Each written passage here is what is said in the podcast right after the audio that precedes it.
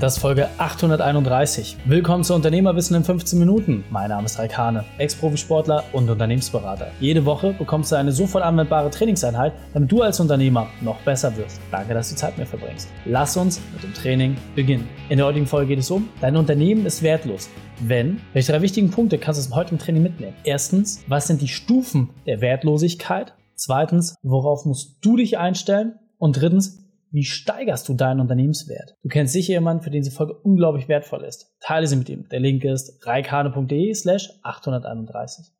Bevor wir gleich in die Folge starten, habe ich noch eine persönliche Empfehlung für dich. Hallo und schön, dass du wieder dabei bist. Ja, dein Unternehmen ist wertlos. Wenn du die folgenden Dinge nicht berücksichtigt hast und vor allem, wenn du dich auch nicht ausreichend darum gekümmert hast. Deswegen möchte ich mit dir einfach mal gemeinsam reingehen, wo du kritisch sein solltest, denn eines Tages wirst du in die Situation kommen, dass du dein Unternehmen verkaufen willst. Die Frage ist einfach, zu welchem Wert? Denn ob du dafür ein paar hunderttausend, ein paar Millionen oder sogar einen soliden zweistelligen Millionen oder dreistelligen Millionenbetrag bekommst, hängt von einer Handvoll Faktoren ab.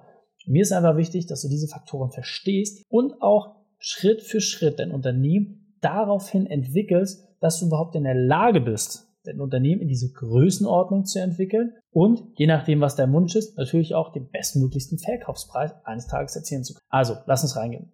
Der erste Punkt, an dem dein Unternehmen einfach ja, nennenswert wertlos ist, wo man einfach sagen kann, dass es keine Substanz mehr hat und für einen potenziellen Investor einfach nicht mehr relevant ist, ist, wenn die aktive Geschäftstätigkeit fehlt. So, und jetzt sagt man, ja gut, aber ist ja klar, wenn ich ein Unternehmen habe, was nichts machen kann, dann ist es ja kein Unternehmen. Halt, stopp. Die Wichtigkeit besteht darin, ob du momentan aktive Geschäftsverhältnisse hast. Zum Beispiel, während Corona gab es viele verschiedene Unternehmensstränge, die keine Geschäftstätigkeiten ausführen durften. Das bedeutet, es war nicht möglich, zum Beispiel in die Gastronomie zu gehen, in den Einzelhandel oder in andere entsprechende Etablissements oder Einrichtungen. Hier hattest du eine fehlende Aktivität der Geschäftsverhältnisse. Diese fehlende Aktivität hat vor allem dafür gesorgt, dass die Unternehmen buchstäblich wertlos wurden. Warum? Weil einfach keine Basis war, um Geld da entsprechend zu finden.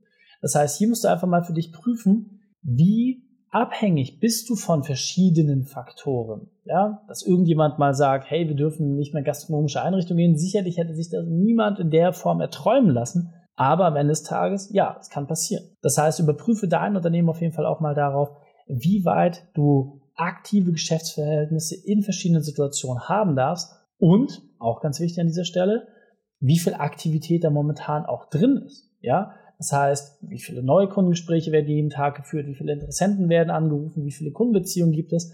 All das sind Geschäftsaktivitäten. Je mehr du von diesen Aktivitäten hast, desto höher ist am Ende des Tages auch dein Verkaufspreis. Das heißt, es liegt allein an dir, machst du viel, kriegst du viel. Das gilt nicht in allem, aber insbesondere in deinen aktiven Geschäftsverhältnissen, da gilt es zu 100 Prozent.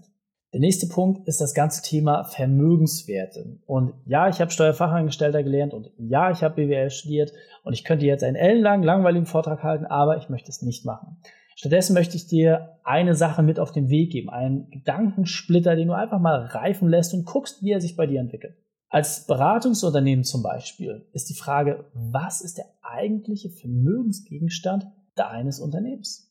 Know-how, Wissen. Das heißt, wie viel Wissen gibt es momentan? Und wenn das Wissen zum Beispiel allein in deinem Kopf vorherrscht, dann ist dein Unternehmen praktisch wertlos. Warum? Niemand außer dir hat Zugriff darauf. Das heißt, wenn dir einmal ein Stein auf den Kopf fällt oder irgendetwas passiert, dann hat niemand Zugriff auf das, was in deinem Kopf drin ist. Und darin besteht die größte Gefahr. Deswegen würde ein Investor niemals einen höheren Betrag für dich bezahlen, weil dein Wissen einfach kompensiert in dir drin herrscht. Etwas völlig anderes ist es, wenn du dein Wissen, deine Methode schon transparent gemacht hast. Beispielsweise über einen Online-Kurs, eine Akademie, Bücher, verschiedenste Dinge, wo andere Personen grundsätzlich Zugriff auf deine Inhalte haben und vielleicht daraus, falls du mal nicht dabei bist, auch etwas weiterentwickeln können. Wenn das nicht gegeben ist, hast du keinen Vermögensgegenstand. Klar, solche Klassiker wie Maschinen, Fahrzeuge, ähnliche Dinge, alles, was man irgendwie greifen kann, natürlich sind das auch Vermögensgegenstände und natürlich zählt eine Immobilie mit dazu, aber mal Hand aufs Herz.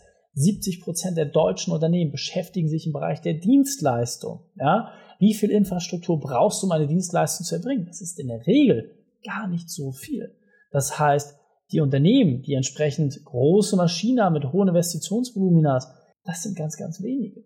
So, die allermeisten von uns, die haben ein paar Sachen, die man aber relativ schnell wieder zu Geld machen kann. Für dich ist also die Frage, wenn du sagst, hey, ich möchte einen möglichst hohen Verkaufserlös haben oder ich möchte einfach Werte schaffen, damit, wenn es mal hart auf hart kommt, ich auch einfach Kapital zur Verfügung habe, dann musst du darauf achten, wie kannst du deinen Unternehmenswert wirklich nach vorne bringen. Und das schaffst du entweder, indem du Infrastruktur in Form von Personal hast oder indem du entsprechende Systeme, Patente, etc. vorher schon hast. So, in anderen Bereichen gelten natürlich die klassischen Vermögenswerte, aber am Ende des Tages geht es genau darum. Und nicht vergessen, auch dein Mandantenstamm oder deine Kundenbasis oder Kundendaten können einen nicht unerheblichen Vermögenswert ausmachen. Das heißt, auch hier sich mal die Frage zu stellen, hey, die Datenbank, die ich da aufgebaut habe, für wen könnte diese Datenbank grundsätzlich interessant sein?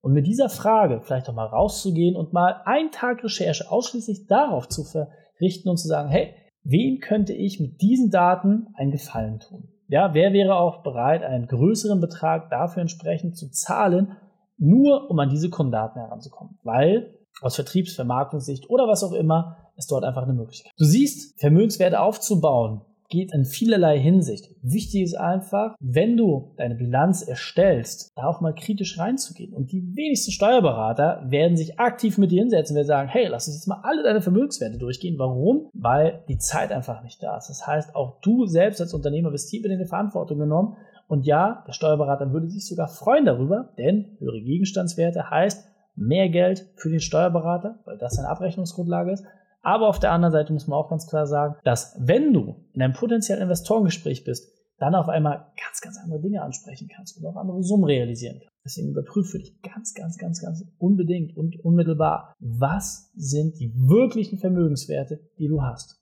Wie gesagt, und auch das Wissen, Mitarbeiter, Infrastruktur, das sind alles Dinge, die in die weichen Faktoren dazuziehen. Der nächste Punkt ist, wenn ein Investor merkt, hey, es werden einfach keine Gewinne, dann ist es einfach unattraktiv. Und jetzt überprüf doch einfach mal. Guck dir deinen letzten Jahresabschluss an, guck dir deinen letzten BWAs an. Was steht da eigentlich noch da? Ja, wie viel Prozent Marge machst du eigentlich mit deinen aktuellen Aktivitäten? Das heißt, auch hier gilt es wieder darum zu überprüfen, was bleibt am Ende des Monats wirklich übrig? Wie viel wird ausgegeben? Wie viel kommt rein? Wo ist dort entsprechend das, was am meisten zu Buche schlägt? Denn wenn du die ganze Zeit immer nur ausgibst, investierst, investierst, investierst, aber keine Rendite machst, dann bist du auch hier für einen potenziellen Investor, der meistens kommt, um entsprechend realisieren zu können. Das heißt, Geld reinzugeben, aber dann auch entsprechend Geld wieder rausziehen zu können. Bist du einfach extrem unattraktiv. Ja? Das heißt, hier gilt es wirklich reinzugehen, zu überprüfen, was sind die Dinge, die notwendig sind, um deinen Unternehmenswert nach vorne zu bringen. Denn nochmal, wir sind wie im Casino, sind wir am Spieltisch, du hast dein, deine entsprechenden Einsätze gemacht, du hast deinen Gewinn und jetzt möchtest du entsprechend hingehen zur Bank und möchtest dort deine Chips einlösen. Und das ist natürlich maßgeblich damit zu tun, wie gut das Spiel gespielt hast. Ja, jetzt verstehst du ein bisschen die Ausrichtung, der ich mit dir jetzt auch hin möchte. Deine Aussicht auf Gewinn, deine Vermögenswerte, ja, oder auch das, die Aktivität deiner Geschäftstätigkeiten. Das sind alles Dinge. Wenn du das zusammenlegst, macht das am Ende des Tages auch wirklich deinen Unternehmenswert aus. Und das ist das, wo maßgeblich die Leute auch hingucken. Und jetzt natürlich die wichtige Frage vom Eingang der Podcast-Folge und von diesem Video hier. Hey, wie schaffe ich es denn, diesen Vermögenswert zu entwickeln? Wie schaffe ich es denn, mehr davon zu machen? Und die Antwort ist absolut banal. Es gibt nur eine einzige Sache, die dich als Unternehmer treiben sollte. Und zwar, wenn du morgens aufstehst, zu überlegen, wie kannst du diese Dinge, das heißt, die Aktivität deiner Geschäftstätigkeiten, deine Vermögensgegenstände oder die entsprechende Aussicht auf Gewinn steigern und erhöhen. Wie kannst du einfach mehr davon machen? Ja?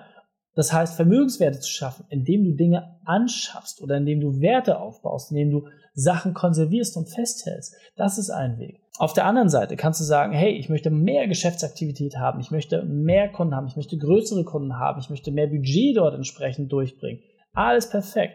Und natürlich auch die Rendite schrittweise erhöhen. Das heißt, nicht immer nur alles 100% ausgeben, sondern auch ein bisschen Sicherheitspuffer aufbauen, damit du in der Lage bist, hier wirklich auch den Unterschied zu machen. Und deswegen halten wir diesen Punkt nochmal fest, weil er mir besonders wichtig ist. Wenn dein Unternehmen unabhängig von dir läuft, dann hast du die Chance zu wachsen. Und zwar wirklich zu wachsen. Aber die Frage, die du einfach jetzt mal gefallen lassen musst, ist, wie unabhängig ist dein Unternehmen wirklich von dir? Also gibt es wirklich im Hintergrund Dinge, die auch ohne dein Zutun laufen. Und wenn du jetzt merkst, naja, so viel ist das gar nicht oder das sind noch zu wenig Dinge, auf die ich dann wirklich Einfluss habe, die einfach ja immer auf meine Person zurückfallen, dann bist du dort in einer Position, die für einen Investor positiv ist, aber für dich als Verkäufer extrem schlecht. Das heißt, du musst dir die Frage stellen, wie kannst du Unabhängigkeit von dem Unternehmen aufbauen? Dann fängt es an, wirklich interessant zu werden. Und jetzt weiter im Text.